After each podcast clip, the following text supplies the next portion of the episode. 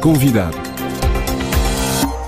Em Moçambique, a província de Cabo Delgado enfrenta uma nova onda de ataques por parte de grupos armados. Esta semana, um ambiente de agitação apoderou-se, nomeadamente da aldeia de Mussomero, a cerca de 6 quilómetros da sede distrital de Kisanga, norte da província. Os habitantes relatam que grupos armados foram vistos numa escola primária, que não protagonizaram qualquer ataque, mas que a situação provocou alguma agitação e levou mesmo algumas pessoas da aldeia a optarem por abandonar as suas casas. Conosco para falar da insurgência em Cabo Delgado, o investigador moçambicano João Feijó, a quem começámos por perguntar qual é a situação em Cabo Delgado em termos de segurança, à luz destes novos ataques e movimentações registados na província depois de um período de relativa estabilidade. O que está a acontecer é que a insurgência deslocou-se mais para a Zona Sul, o que o grupo fez foi aproveitar-se da época das chuvas, em que o capim e a vegetação subiu bastante, para penetrar mais por áreas da zona sul e então o grupo dividiu-se em pequenos subgrupos que operam eh, em várias zonas, sempre em movimento, e hum, aparentemente não estão a ser muito agressivos com a população, com quem interagem, com quem fazem atos que são apresentados como atos de pregação,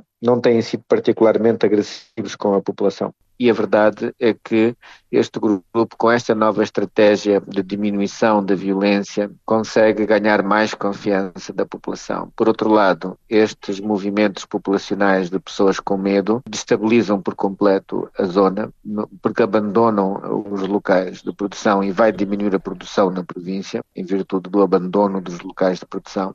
Isto vai agravar situações de segurança alimentar, por outro lado, o grande impacto que isto está a ter uh, mais imediato é o baralhar as ações das agências humanitárias que estavam sobretudo concentradas na zona sul da província. Então, estas organizações humanitárias uh, ficam com receio de se deslocar para estas zonas em prejuízo da população. Portanto, este caos social vai gerar mais problemas de exclusão, de acesso a bens essenciais, problemas de segurança alimentar e de, de acesso à ajuda humanitária que depois o grupo vai capitalizar para fins políticos. O presidente Filipe Nyusi apelou aos jovens jovens para não enverdar pelo terrorismo.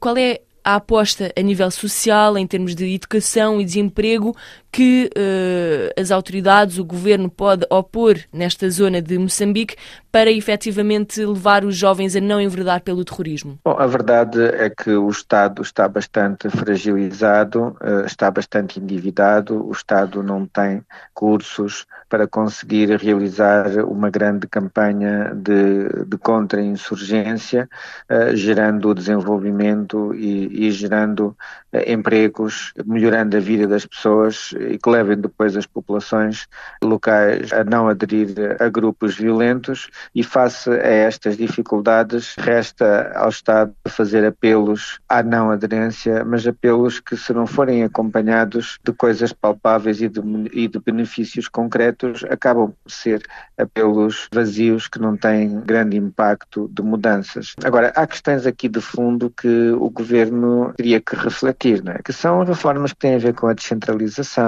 e de recursos, com mais orçamento de Estado a ir para as zonas norte e centro do país, onde estão a maioria dos recursos minerais, mas que depois não se traduzem em mais investimento público, em melhoria das condições de vida da população e que alimenta a ideia de que o país é rico em recursos minerais, mas que esses recursos não beneficiam a população. Há reformas que deveriam ser feitas, diversificação da economia e apostar cada vez mais nas atividades que geram mais emprego, agricultura, pescas e comércio informal e que estão largamente esquecidos das políticas públicas. Está prevista a retirada progressiva da missão da SADEC em Moçambique, a SAMIM, até julho de 2024.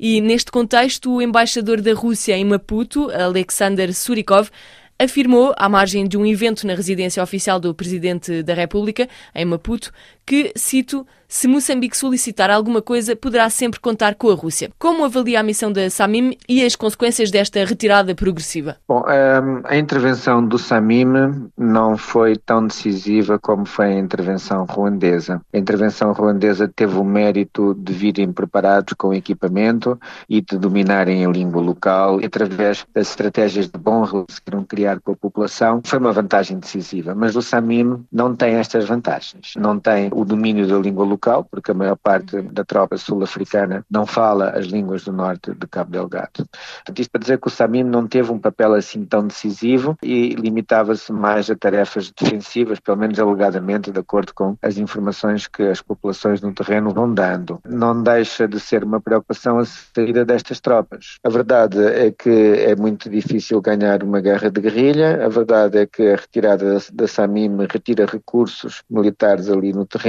deixa a tropa moçambicana mais vulnerável. Agora, eu enquadro o interesse russo dentro de um panorama de competição internacional pela aquisição de influência naquela zona e por via da influência, adquirir acesso a licenças de exploração de recursos naturais. A vinda de tropas estrangeiras, sejam elas russas, americanas ou, ou quer que for, vai depender sempre do acesso que estes atores tiverem a recursos. Estamos a falar, inclusive, de, de tropas mercenárias. Estas tropas estrangeiras virão se eh, tiverem contrapartidas. E as contrapartidas serão licenças de exploração de recursos recursos naturais, nomeadamente os minérios eh, e, nomeadamente, grafite e, e por aí fora. Agora, é preciso ver que há muitos anos que grande parte da área de Cabo Delgado já tem interessado. Significa que a entrada de novos atores vai implicar uma competição com aqueles já estabelecidos. Isso vai implicar reconfigurações de relações de poder que terão depois consequências no escalar do conflito, porque aqueles que saírem prejudicados poderão, mais tarde ou mais cedo, vingar-se agitando depois a insurgência. Então, este é um fenómeno bastante complexo aqui. Quanto mais se internacionaliza, pior se agrava. Até porque, quanto mais se internacionalizam as tropas que vêm apoiar o governo, maior é o risco também de internacionalização dos atores que vêm apoiar o grupo rebelde. Era o investigador moçambicano João Feijó sobre a situação em Cabo Delgado. Chegamos assim ao fim deste magazine. Voltamos na segunda-feira. Até lá, fique bem.